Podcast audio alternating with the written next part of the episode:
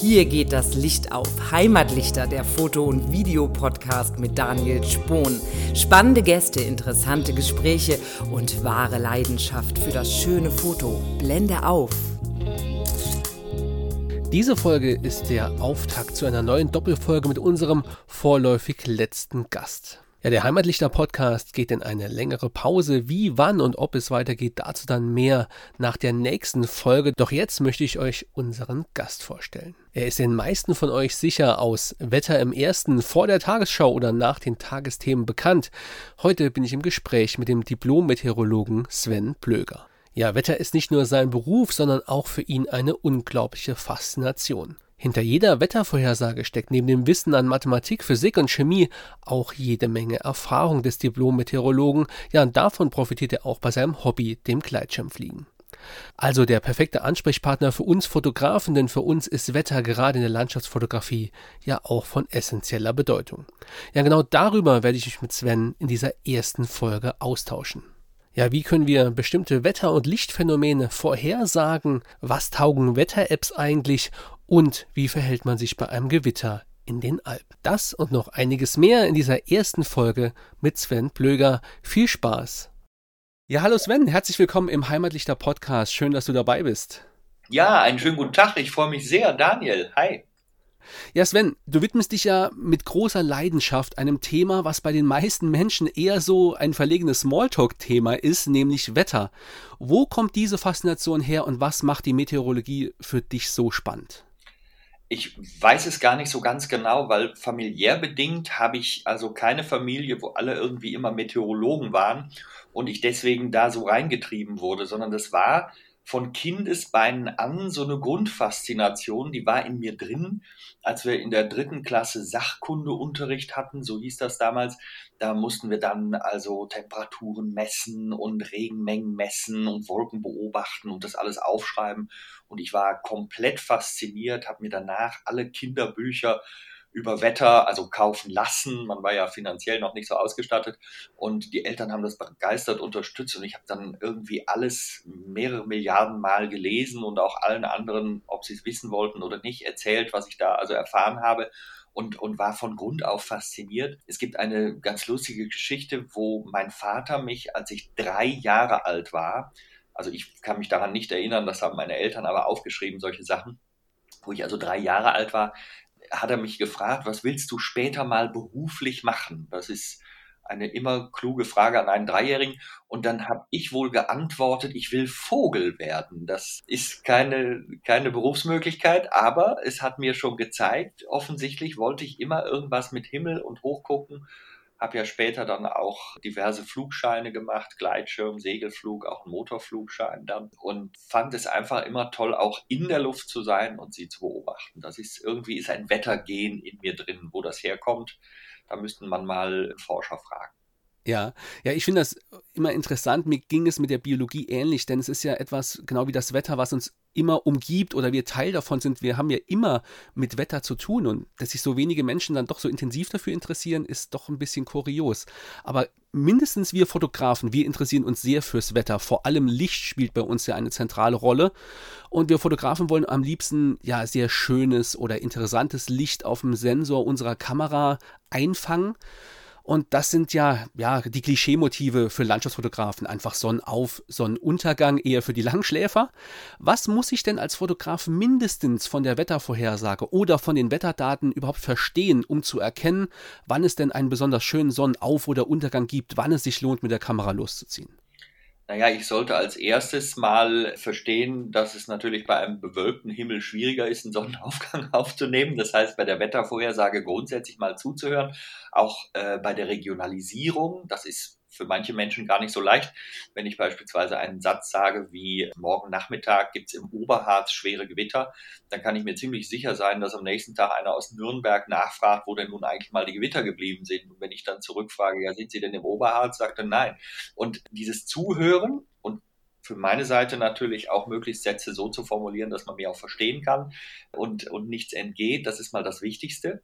Und dann gibt es natürlich bestimmte Wetterlagen, abhängig von dem, was man denn fotografieren will. Und das macht mir auch deutlich, weil du gerade gesagt hast, die Leute interessieren sich vielleicht gar nicht so sehr dafür. Da stelle ich immer wieder fest, das stimmt gar nicht. Also in meinen Wetterberichten versuche ich ja auch immer Zusatzinfos zu geben über ein bestimmtes Phänomen, wenn jetzt keine Lage ist, wo man wirklich warnen muss vor Stürmen, vor Starkregen etc., dann steht das natürlich im Mittelpunkt. Aber wenn das mal nicht der Fall ist, kann man eine ganze Menge drumherum erzählen. Und anhand der Feedbacks von den Zuschauern und Zuschauerinnen merke ich immer, wie groß das Interesse ist, das ein oder andere eben zu erfahren. Und Fotografen und Fotografinnen, die haben es natürlich damit, dass sie einfach Lichtspiele haben wollen. Also wie sind die Bedingungen zu Sonnenauf- und Untergang? Insbesondere, was macht die Feuchtigkeit? Also welche Farbtöne bekomme ich? Was machen Schleierwolken, die vielleicht dünn vorhanden sind für mein Bild? Was machen Nebelfelder, gerade im Herbst und Winter? Das kann ja unglaublich toll aussehen. Ich kriege Informationen als Fotograf. Ist es eher Bodennebel?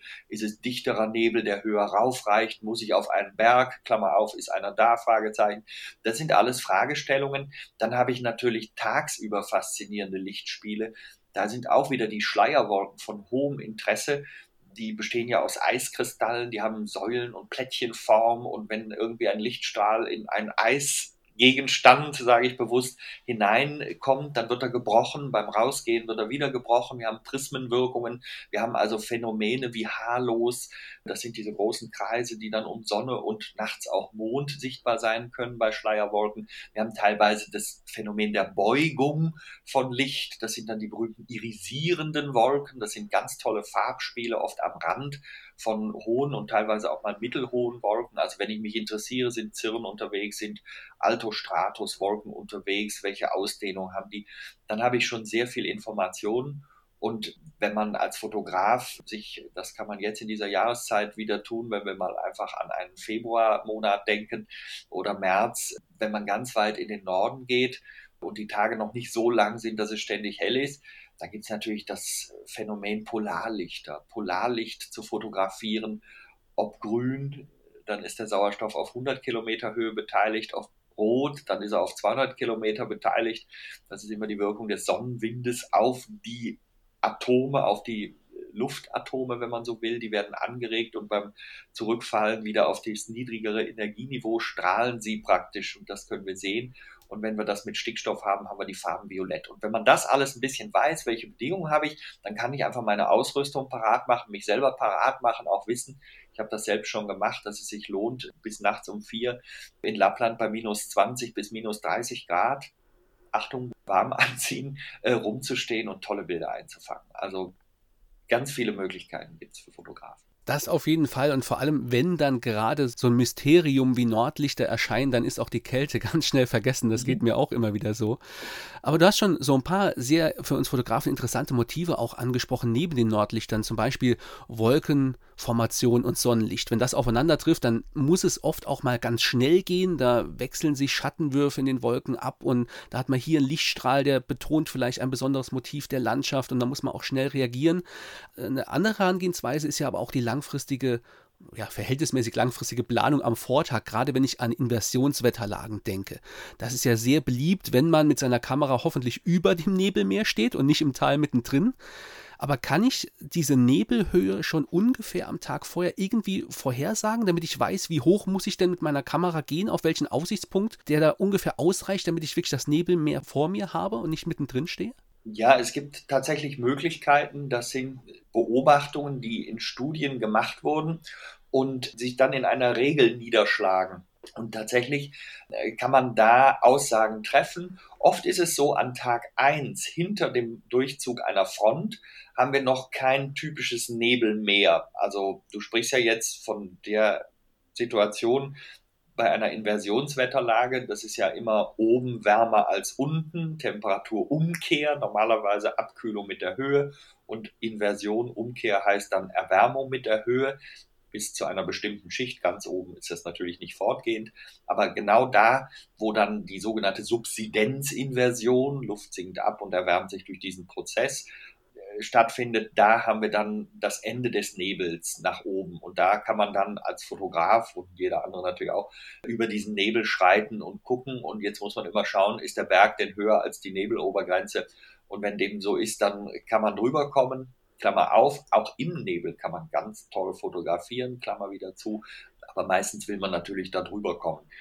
Eine Regel zum Beispiel ist die, dass man, das ist jetzt fürs Schweizer Bergland geeignet und zwar nicht für die Zentralalpen, sondern wenn man sich die Schweizer Voralpen betrachtet, schon bis um einiges in die Täler rein.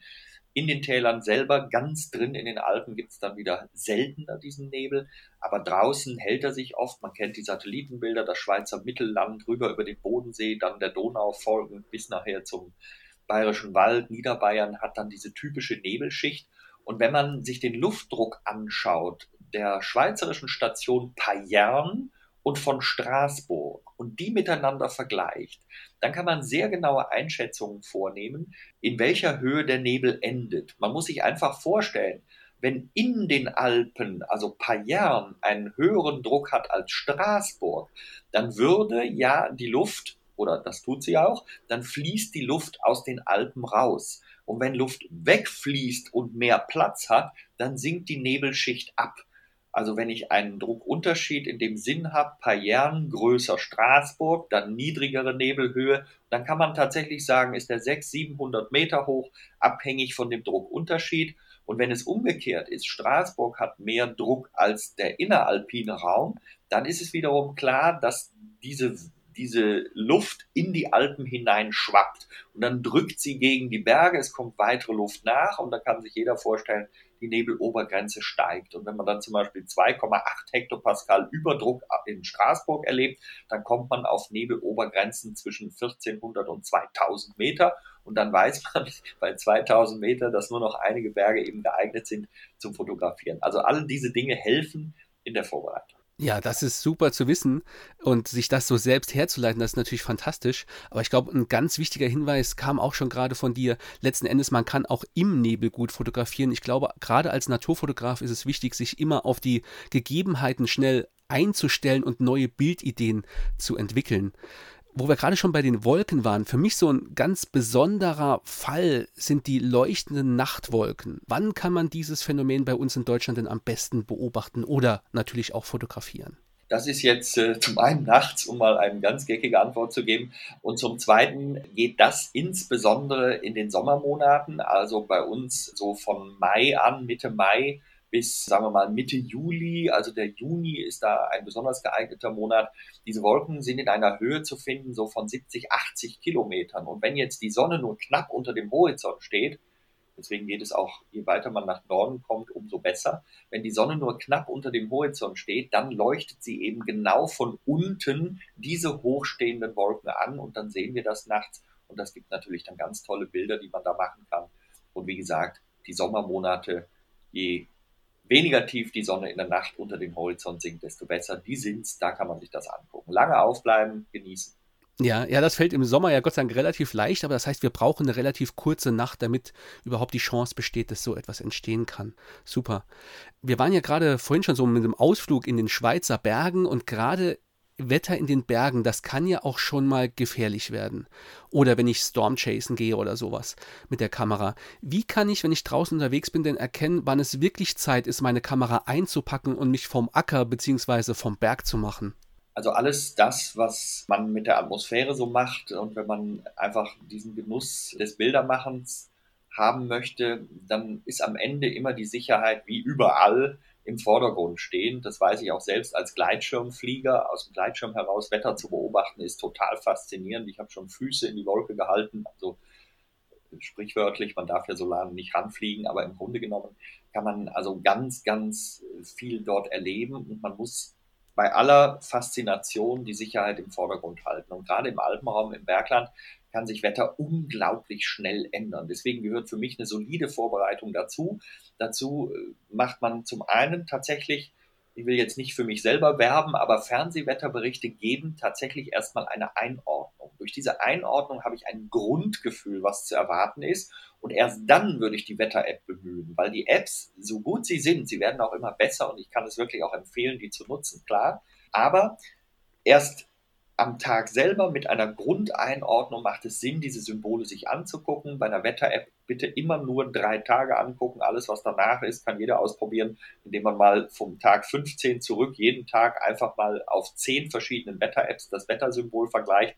Da wird man fast alle Wetter kriegen, die irgendwie möglich sind wenn man nicht eine Station in der Sahara auswählt, da haut es dann meistens hin, dass alle gleich das Sonnensymbol zeigen. Aber äh, ansonsten haben wir das viel zu komplex in der Atmosphäre. Die Modellläufe rechnen natürlich immer etwas aus, aber der Meteorologe ordnet ein. Also Wetterberichte gucken, Apps gucken, sich wirklich vorbereiten, auch alles mit dabei haben, wenn man in den Bergen ist. Also da gehört immer dazu, dass man sich schützen kann vor Kälte, vor Wind, vor Nässe da gehört für mich auch immer dazu, dass man entweder so ein Biwak dabei hat, also nicht, wenn ich jetzt 200 äh, Meter auch vom Parkplatz äh, irgendwo hingehe, aber wenn ich einen Tag wandere, da kann eine Verletzung passieren. Deswegen auch immer die Empfehlung, zu mehreren loszuziehen. Dann können nämlich andere helfen. Man kann so blöd umklicken, stürzen oder sonst etwas, dass man möglicherweise die, die Wanderung nicht fortsetzen kann. Und wenn man dann alleine irgendwo hockt, dann ist das schon schwierig und dann muss man sich warm halten können. Also das sind so ganz große Grundgesetze. Ich habe äh, sehr viele Jahre in den Alpen verbracht, habe auch viele Wanderungen dort gemacht und weiß einfach, dass es wirklich ein ganz wichtiger Sicherheitsaspekt ist. Und wenn jetzt das Wetter wirklich sich nähert und man irgendwie keine Schutzhütte aufsuchen kann, also Beispiel, es zieht eine Gewitterwand auf einen zu. Und das ist wirklich manchmal haarsträubend, was in den Bergen passiert, weil dann irgendwo Aufwinde plötzlich verstärkt werden und im Nu, und das kann in Minuten gehen, entsteht ein riesiger Cumulonimbus. Übrigens noch schöner gesprochen, der komplette, das ist der Cumulonimbus capillatus incus, das ist der mit dem Eisamboss oben ähm, wenn es dann so faserig wird und wenn man diese Form sieht, dann ist es eigentlich schon fast zu spät. Und wenn man das in der Nähe hat und man sieht, dass solche Wolken nicht an Berghängen kleben bleiben, was sie oft tun, weil da die Aufwinde sind, sondern weiter wandern, dann besteht wirklich akute Gefahr. Und dann kann so ein Gewitter wirklich durch ein Tal auch durchspringen. Ich habe das letzten Sommer erlebt. Da hatten wir zehn Kilometer Entfernung vom Gewitter und das Gewitter näherte sich uns nachher in einer unglaublichen Geschwindigkeit, weil sich das zu einem sogenannten MCC entwickelt hat. Das sind diese großen Mesoscale Cloud Cluster, diese ganz zusammengebappten Gewitter. Und dann wird es im Nu Nacht und dann setzt Starkregen und Hagel ein. Wenn es gar nicht gelingt, eine Schutzhütte aufzusuchen, was auch immer bedeutet, dass man einfach schon viele Fehler im Vorfeld gemacht hat, wenn es aber passiert und man wirklich von einem Gewitter, das ist das für mich gefährlichste Ereignis in den Alpen, mal abgesehen von solchen Dingen wie Lawinen, die man natürlich meiden kann oder Murenabgängen. Wenn man also ein Gewitter dann wirklich über sich hat, dann gilt es, sich so zu schützen, dass bei einer Gruppe, wichtig, alle auseinandergehen, nicht alle zusammenstehen. Weil in dem Moment, wo der Blitz genau da einschlägt, sind alle gleichermaßen betroffen.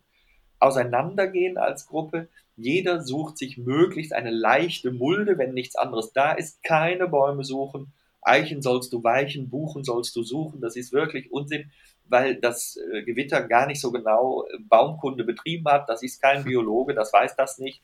Das sieht einfach Baum. Ein Blitz ist ein Kurzschluss. Die Luft ist ein sehr schlechter Leiter. Also der Blitz ist immer bemüht, kurze Wege durch den Isolator Luft zurückzulegen. Also ein einzelstehender Baum ist willkommen und da schlägt man gerne ein. Und wenn der Mensch sich genau da hinstellt, hat er schon den ersten Fehler gemacht. Man geht in die Hocke, damit man einerseits nicht hoch aufragend ist und auch so ein Angebot für den Blitz macht und B, man legt sich auch nicht der Länge nach hin, weil da gibt es die sogenannte Potentialdifferenz oder auch die Schrittspannung. Das heißt also, wenn in der Nähe ein Blitz einschlägt, dann saust der Stromfluss radial von dort nach außen und dann haben wir, wenn wir als Körper liegen, zwischen Fuß und Kopf möglicherweise einen ganz großen Spannungsunterschied und dann fließt Strom durch den Körper und das wollen wir ja vermeiden. Also eng beieinander die Beine halten, die Arme drum, den Körper in eine gehockte Stellung, idealerweise in eine Mulde bringen. Alle metallischen Gegenstände natürlich nicht daneben. Also wer sein Fahrrad, äh, weil er zum Beispiel Mountainbike äh, gefahren ist, unmittelbar neben sich legt, macht auch keinen klugen Schachzug. Also alles Metallische weg, andere Menschen weg, selbst in diese Mulde, in diese Haltung begeben, dann hat man den maximalen Schutz erreicht. Aber nochmal, man sollte eigentlich sich nicht darum bemühen, da erst hinzukommen. Dann hat man, wie gesagt, viele Fehler gemacht. Die sorgsame Vorbereitung, das darf man nicht unterschätzen, weil wenn in den Alpen das Wetter einfach nur schön ist, dann hat das so ein Gefühl wie im Wohnzimmer, hey, hier kann nichts passieren, ich bin außerhalb von jeder Gefahr. Aber das ist wirklich Natur, das ist Hochgebirge und da kann sich etwas sehr schnell verändern und dann ist man dieser Gefahr plötzlich ausgesetzt, weiß gar nicht, wie man auf einen Schlag in diese Gefahrsituation kommt und sieht plötzlich keinen Ausweg mehr. Das führt dann auch manchmal zu panischen Reaktionen von Menschen, die dann auch nicht äh, vernünftig sind.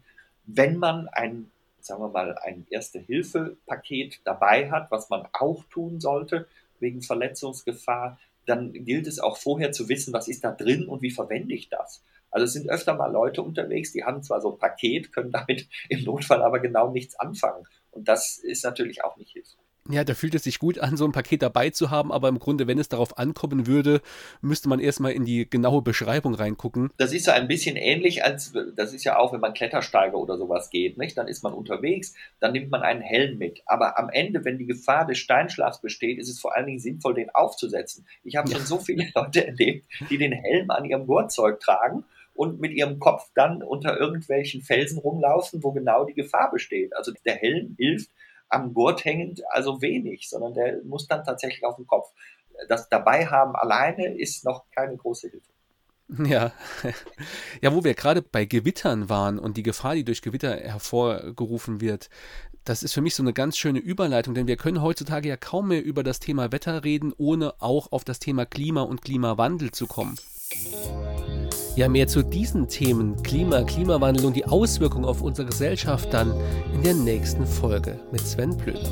Ja, diesem äußerst komplexen Thema hat er sich gemeinsam mit Christoph Waffenschmidt, CEO von World Vision, gewidmet in ihrem neuen gemeinsamen Buch besser machen, hoffnungsvolle Entwicklungen und Initiativen für eine lebenswerte Zukunft. Um was es darin genau geht und in welcher Rolle sich Sven bei diesem Thema sieht, dazu mehr, wie gesagt, in der nächsten Folge. Ja, damit du diese letzte vorläufige Abschlussfolge des Heimatdichter Podcasts nicht verpasst, abonniere am besten gleich unseren Kanal, dann hören wir uns auch beim nächsten Mal wieder. Also bis dann, euer Daniel.